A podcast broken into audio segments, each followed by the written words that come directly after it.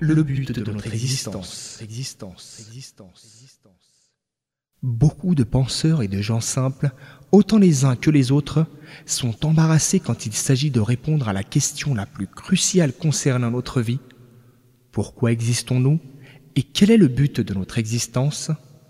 Le Coran a défini très explicitement et très précisément l'objectif et le but de l'existence de l'homme en ce monde dans la parole divine suivante.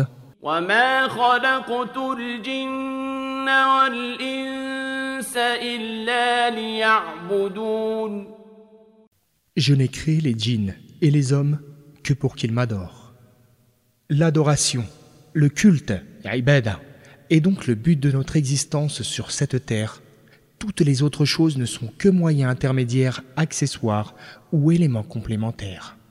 Cependant, l'adoration dans la conception islamique ne signifie pas mener une vie monacale, se retirer de la vie de ses plaisirs et ses jouissances, mais outre la prière, le jeûne et l'aumône, elle inclut aussi tous les actes de l'homme, toutes ses activités, ses paroles, ses inventions, ses relations et même son divertissement et ses moments de plaisir si tout cela est accompagné d'une bonne attention et d'une volonté louable.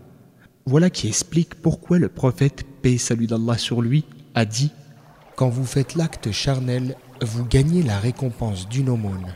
Ceci veut dire que le musulman reçoit des récompenses et des bonnes actions même en prenant du plaisir avec son épouse. Tout en étant le but de la vie, l'adoration devient ainsi la vie elle-même et le musulman passe alors d'une sorte d'adoration à une autre sorte conformément à la parole d'Allah.